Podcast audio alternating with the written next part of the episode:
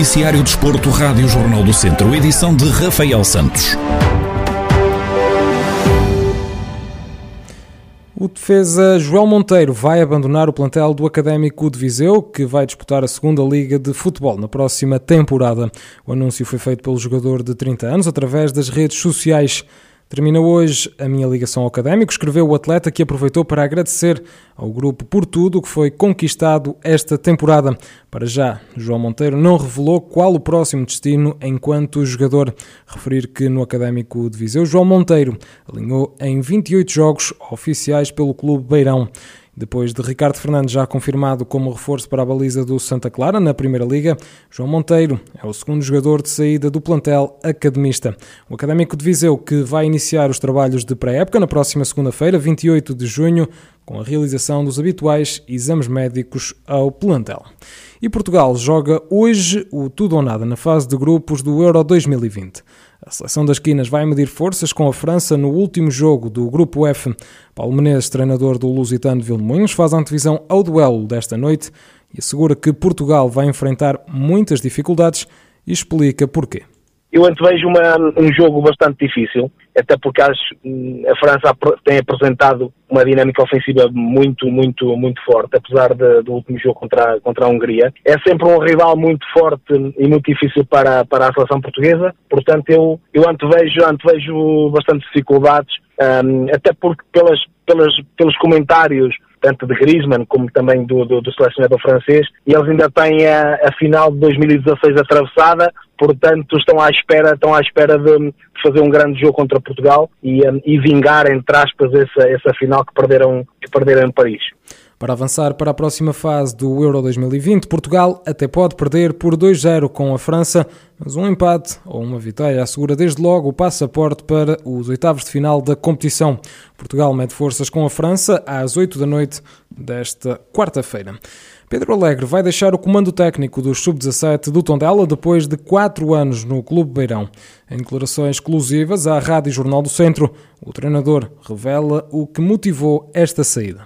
Em relação à minha saída, uh, deve-se deve ao facto de, de, de, ter aparecido outro projeto, uh, que, para já, que para já ainda não posso dizer qual é, mas uh, basicamente foi isso. apareceu uma oportunidade e eu acho que, principalmente para, para o meu futuro próximo, que, que será o melhor.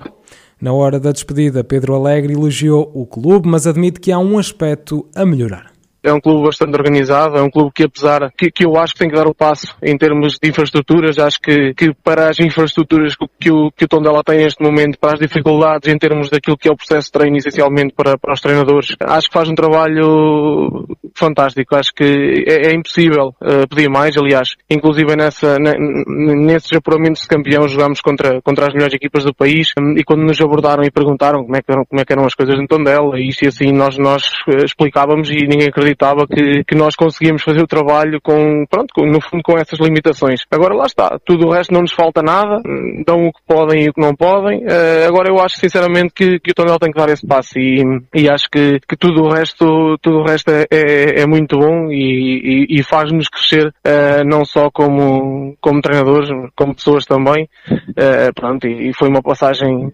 fantástica que eu tive pelo clube.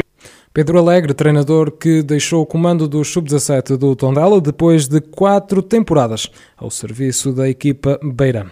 E Penalva do Castelo vai receber a quarta e última etapa da Taça de Portugal de Ciclismo de Estrada Feminino.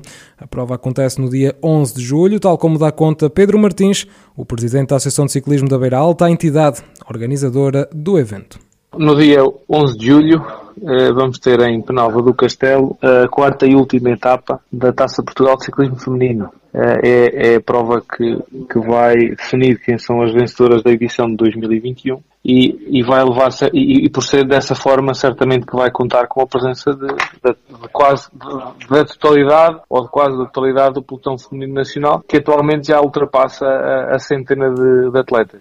Pedro Martins salienta o reconhecimento contínuo por parte da Federação Portuguesa de Ciclismo que atribui à organização que atribuiu a organização de outras duas provas à Associação de Ciclismo da Beiralta. A Federação, entretanto, entregou-nos dois mais dois campeonatos nacionais, aí já, já no VTT, para organizar no Conselho de Ceia nos dias 17 e 18 de julho, também no fim de semana a seguir. Lá está, a continuidade do trabalho que a Associação tem vindo a desenvolver nos últimos tempos, a ser recompensado com o reconhecimento da Federação na entrega deste tipo de competições, acaba por ser bom tanto para nós, a nível do reconhecimento, como para a nossa região, porque estamos a promover uma atividade e a utilizá-la até como forma de dinamização da, da região onde estamos inseridos e na promoção do território, que é, que é, uma, é uma de, um dos principais fatores do ciclismo, é mesmo essa promoção do, do território onde ele é pr praticado. Pedro Martins, presidente da Associação de Ciclismo da Beira Alta, a falar sobre a quarta e última etapa da Taça de Portugal de Ciclismo de Estrada Feminino, que vai acontecer a 11 de julho em Penalva do Castelo.